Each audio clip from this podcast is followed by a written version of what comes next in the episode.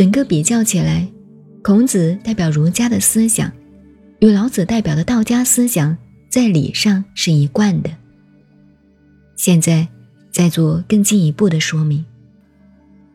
我们中国讲仁义思想，春秋以前也有这种观念，但很少刻意提倡。为什么呢？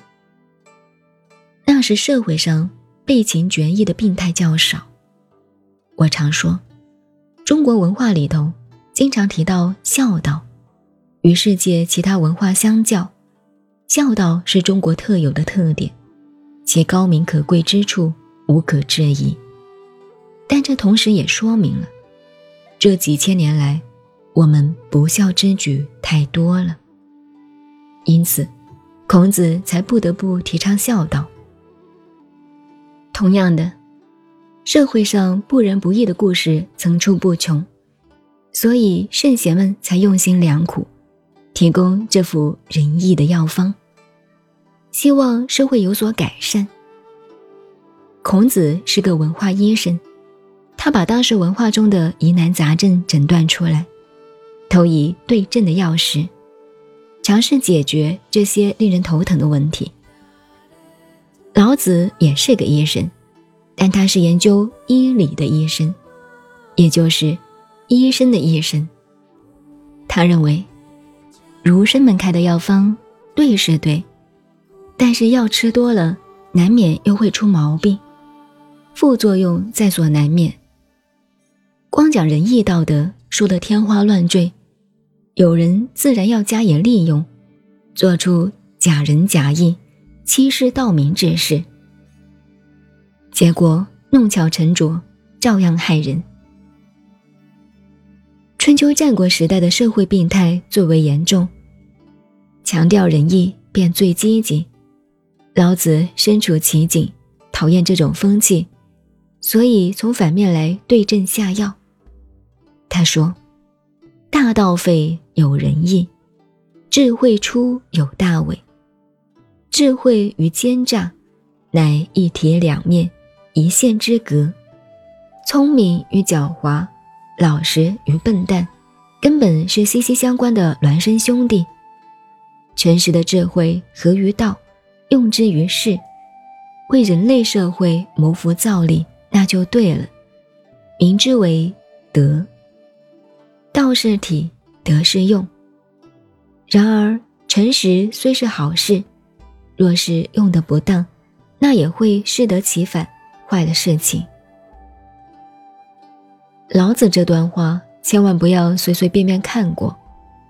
近几十年来，我发现有人研究老子，读了此章之后，不做深入一层的体会，便注下错误的评语，说老子反对仁义。反对智慧，反对做忠臣，反对做孝子，这不曲解的太严重了吗？其实老子并不反对这些，他只是要我们预防其中可能发生的不良作用而已。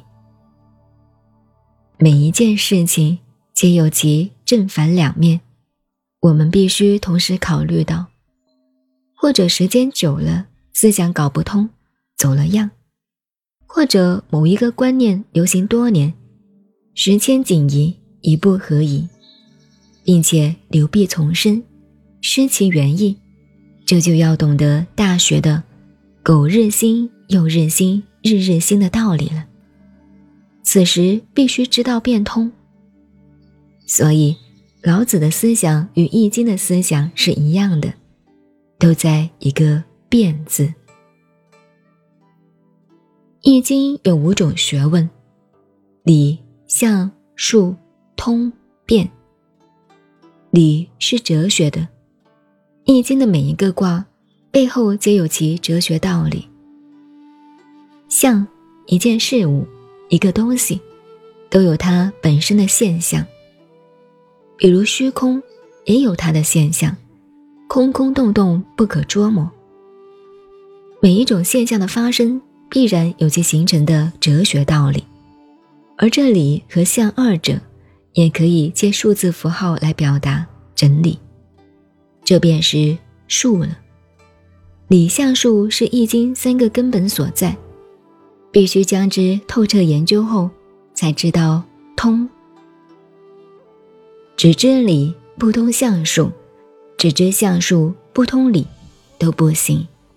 要样样深入，全部融会贯通，方能答辩，方能洞烛机先，随时知变，事变应变，知道变。而能应变，那还属下品境界。上品境界，能在变之先，而先天下的将变时先变。等到事情已经迫在眉睫才变，那也恰恰只合于变通而已。